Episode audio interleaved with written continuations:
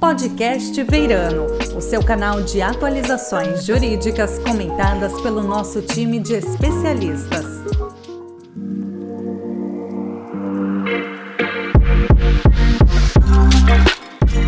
Este é o Podcast Veirano. Meu nome é Christian Baldani e falaremos hoje junto com a minha sócia Maria Luísa Soter, sobre a expatriação de empregados, abordando os principais aspectos legais, seus problemas e desafios. Oi, Isa, tudo bem com você? É sempre um prazer ter você em nossos podcasts e desfrutar do seu conhecimento. Para quem não sabe, a Isa atuou como juíza de primeiro grau e desembargadora do Tribunal Regional do Trabalho por mais de oito anos. Obrigada, Christian. Também é um enorme prazer conversar com você sobre este tema que é tão rico, muito debatido e sempre palco de inúmeras discussões. Também queria agradecer a participação de nossos ouvintes.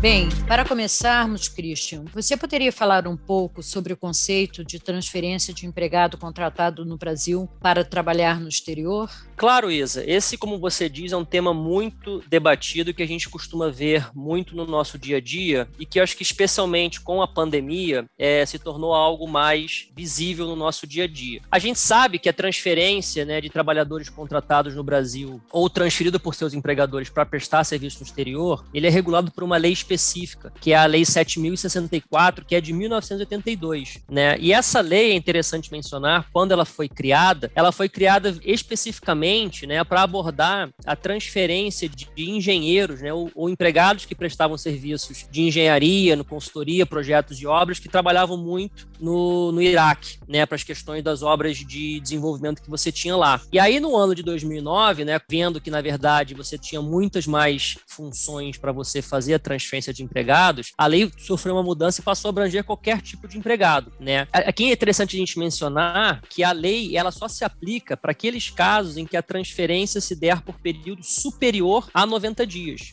né? Ou seja, quando é uma transferência provisória de menos de 90 dias, a lei não se aplica desde que, um, o empregado tenha ciência expressa dessa transitoriedade, né? E ele receba, além da passagem de ida e volta, as diárias durante o período de trabalho no exterior, aos quais, seja for como respectivo valor, não terão natureza salarial. E aqui, com relação à questão de transferência, né? O que, que se considera como um empregado transferido? De acordo com a lei, o empregado só se considera transferido em três situações a primeira é o empregado removido para o exterior, cujo contrato estava sendo executado no território brasileiro. Dois, o empregado cedido à empresa sediada no exterior para trabalhar no exterior, desde que mantido o vínculo trabalhista com o empregador brasileiro. E três, o empregado contratado por empresa sediada no Brasil para trabalhar a seu serviço no exterior. E mais recentemente, né, além da Lei Mendes Júnior, que é essa Lei 7.064, como ela é bem conhecida, foi editado também um novo decreto, que é o decreto 10.854,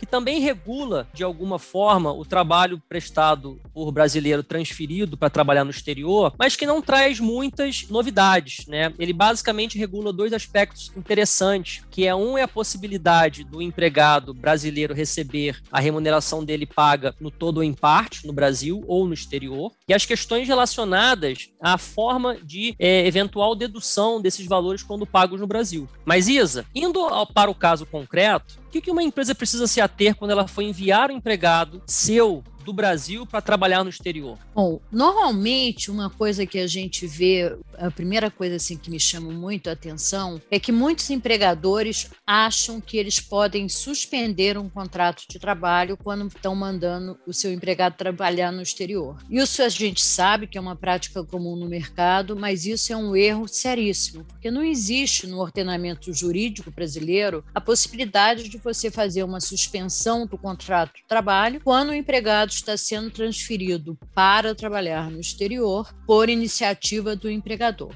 Então, essa hipótese, efetivamente, ela está totalmente errada e ela nunca deve ser uma escolha da empresa. Outra questão que, assim, primeiramente a gente deve enfrentar é: esta é uma transferência definitiva ou essa é uma transferência provisória? Aí a gente tem um desafio, porque a Lei Mendes Júnior ela não distingue entre essas duas hipóteses. Então, a gente tenta fazer aí uma construção do que, que poderia ser considerado uma transferência definitiva ou uma transferência provisória. Como a lei prevê que depois de três anos o empregado tem o direito de voltar para o Brasil sem que isto seja considerado uma quebra contratual, e nessa hipótese, inclusive, empresa, o empregador é obrigado a custear o retorno do empregado, então a gente entende que esse período de três anos é um período razoável para a gente considerar como sendo um marco que vai diferenciar entre uma transferência definitiva e uma transferência provisória. Então a gente fica com aquela questão que a gente mencionou anteriormente, o que fazer com os contratos de trabalho? Suspender, a gente já explicou que não. E como que se vai fazer? Vai rescindir ou vai manter ativo? Se a transferência for definitiva, faz-se então a rescisão do contrato de trabalho, pagando-se todos os direitos que o empregado tem direito. E se por um acaso for considerada uma transferência provisória, aí não, você deve manter o contrato ativo e pagar todos os direitos que estão previstos na chamada Lei Mendes Júnior. Maravilha, Isa. Mas e quando o empregado aplica direto para uma vaga no, no, exterior? Isso muda algo? É, isso aí é uma situação diferente, né? Quer dizer, se é um empregado que está pretendendo mudar para o exterior, porque lá fora ele soube que o, o grupo econômico abriu alguma vaga, essa iniciativa é total dele, aí não. Aí ele deve pedir demissão, a empresa vai rescindir o contrato. E eu, que sou mais formalista nesse caso, acho que o empregado deve, inclusive, apresentar uma carta de próprio punho solicitando a sua demissão para que isso, em caso de uma reclamação trabalhista posterior, possa se ter uma prova de que toda a iniciativa partiu do próprio empregado e não do empregador.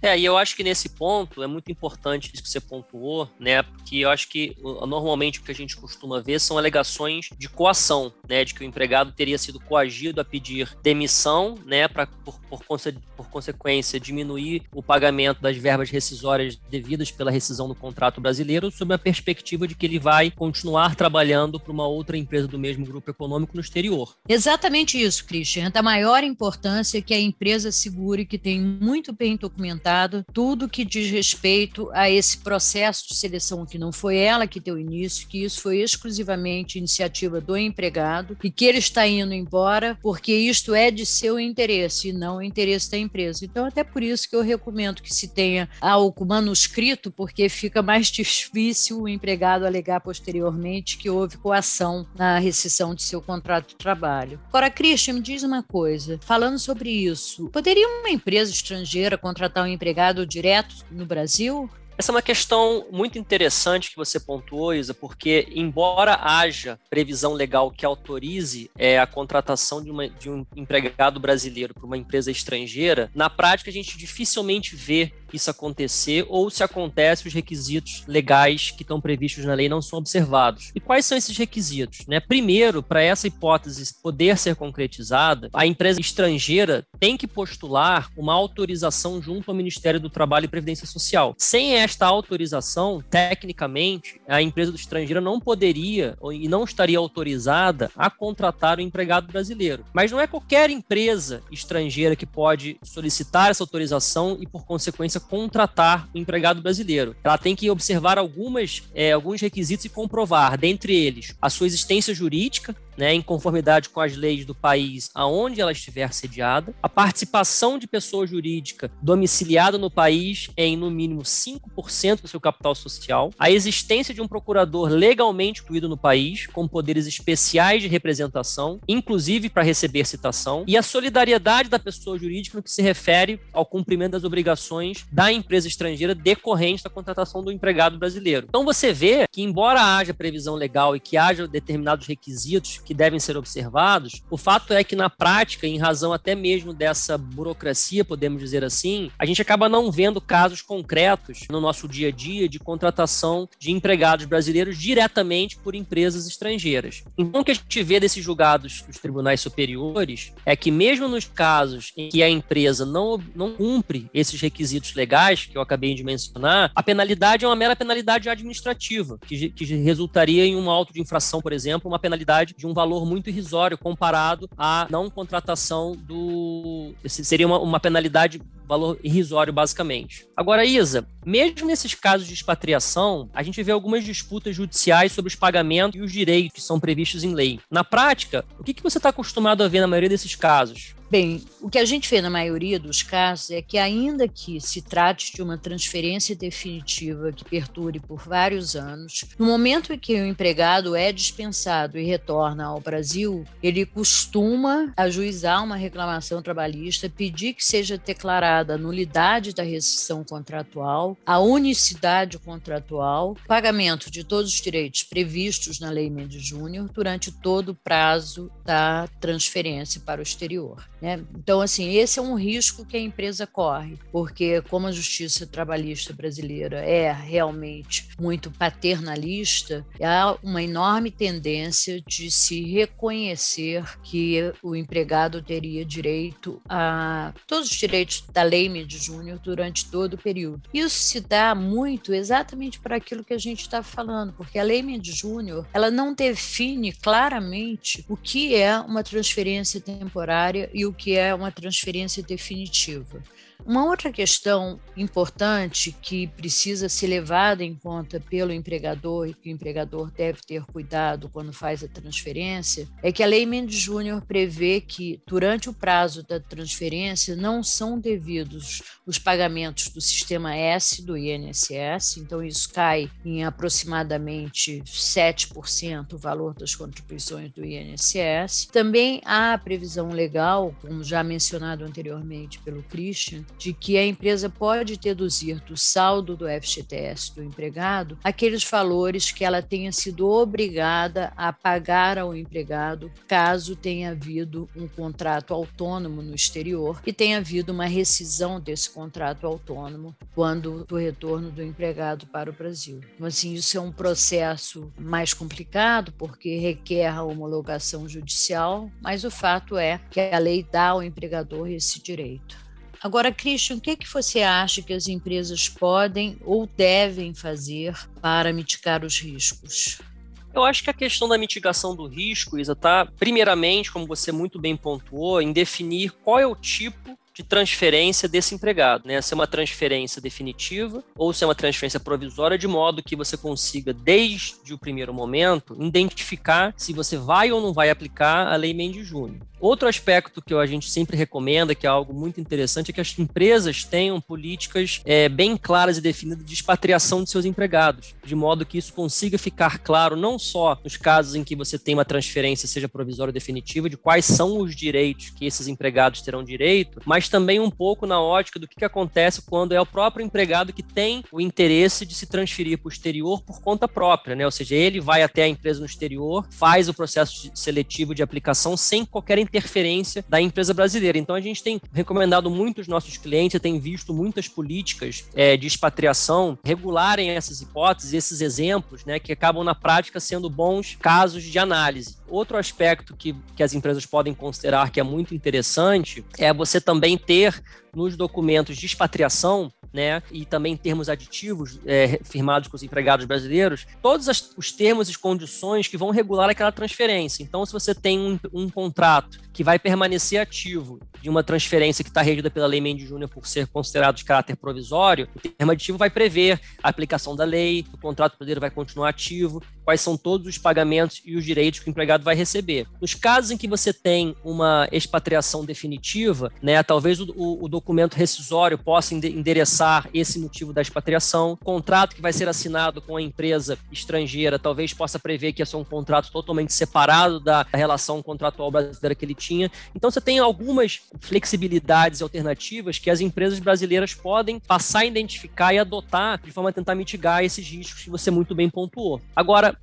Mudando aqui um pouco de assunto, Isa, é, e para finalizar, a gente sabe que existem muitos acordos internacionais né, para evitar duplo pagamento de INSS e que a lei também autoriza a dedução de certos valores pagos no exterior. Eu sei que você mencionou a questão dos pagamentos do, dos encargos previdenciários do Sistema S. Alguma coisa mais que você gostaria de pontuar sobre essa questão? Bem, nós temos alguns tipos de acordos. Tem os acordos multilaterais e os acordos bilaterais. Acordos multilaterais tem com o Mercosul, tem com a Convenção Ibero-Americana, tem com a Comunidade dos Países de Língua Portuguesa. E os acordos bilaterais tem já com vários países: Alemanha, Bélgica, Bulgária, Cabo Verde, Canadá, Chile, Coreia, Espanha, Estados Unidos, França, Grécia, Itália, Israel, Japão, Luxemburgo, Moçambique, Portugal, Quebec, Suíça. Tem ainda em fase de negociação acordos com a Áustria, Índia, República Tcheca e Suécia. Então, vocês podem ver que realmente já existe acordo com vários países